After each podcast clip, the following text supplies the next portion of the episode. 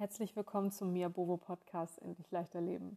Schön, dass du wieder eingeschaltet hast und ich hoffe, die letzte Folge oder auch die letzten Tage haben dir ja ein bisschen Aufschluss darüber gegeben, was mit dir passiert, wenn du dir zehn Minuten am Tag wirklich für dich nimmst und die Ruhe mal wirken lässt. Ich habe einige Rückmeldungen bekommen und ich fand das wirklich sehr, sehr spannend zu sehen, wie unterschiedlich auch die Ereignisse waren und welche Erfahrungen gemacht wurden. Und falls du das selber noch nicht gemacht hast, kann ich dir nur empfehlen, hör dir die letzte Folge nochmal an und probier es einfach mal für dich aus.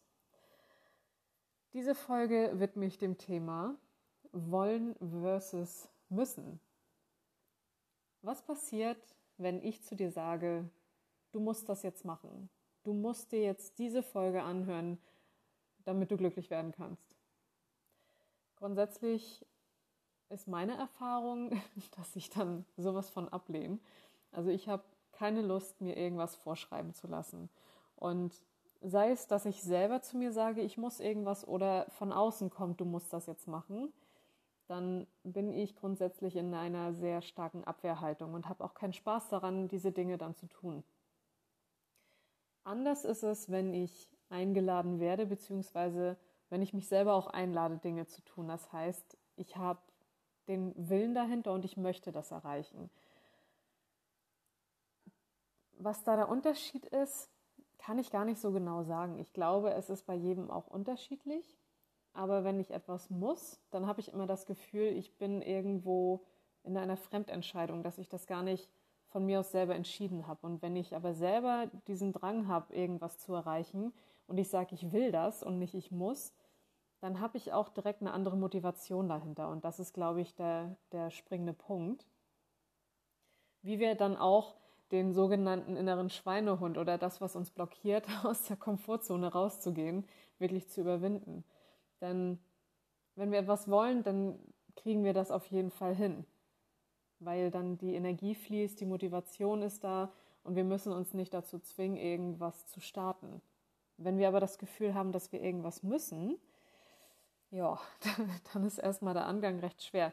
Ich sage nicht, dass es nicht möglich ist, aber es fühlt sich auf jeden Fall meistens nicht so gut an, wie in diesen Augenblicken, wo wir das aus der eigenen Kraft heraus starten. Und ja, ein Zwang dahinter macht es dann immer sehr schwerläufig und so richtig zufrieden ist man dann irgendwie doch nicht, wenn man es erreicht, weil dann dieses Gefühl, diese Erleichterung ist zwar da, aber erfüllt es einen dann wirklich.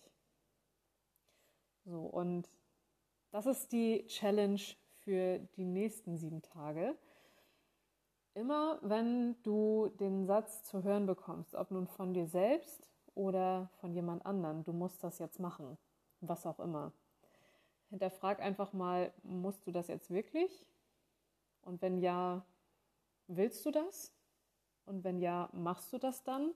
Und wenn nein, lass es einfach. Es gibt nichts im Leben, was du wirklich machen musst. Es ist immer ein Kann, aber du musst nichts machen. Und ich weiß, da gibt es einige Themen, wo man dann sagt, ja, aber ich bin ja Mama und ja, ich habe ja diese Themen und das muss dann gemacht werden. Ja, schon. Aber irgendwo ist es ja dann auch deine eigene Art und Weise. Du möchtest dann ja diese Dinge auch für die anderen Menschen tun oder was auch immer da gerade in deinem Leben ansteht, was irgendwo eine Verpflichtung darstellt. Aber im Prinzip ist es wirklich so, du hast die hundertprozentige Entscheidungsfreiheit in deinem Leben und du darfst entscheiden, was du machst und was nicht. Und das darfst du dir jetzt mal die nächsten sieben Tage bewusst machen. Reflektier auch ruhig, nimm dir weiterhin diese zehn Minuten Zeit, aber mach das am besten abends, dass du dann mal guckst, was ist heute am Tag passiert und wie oft musste ich etwas machen.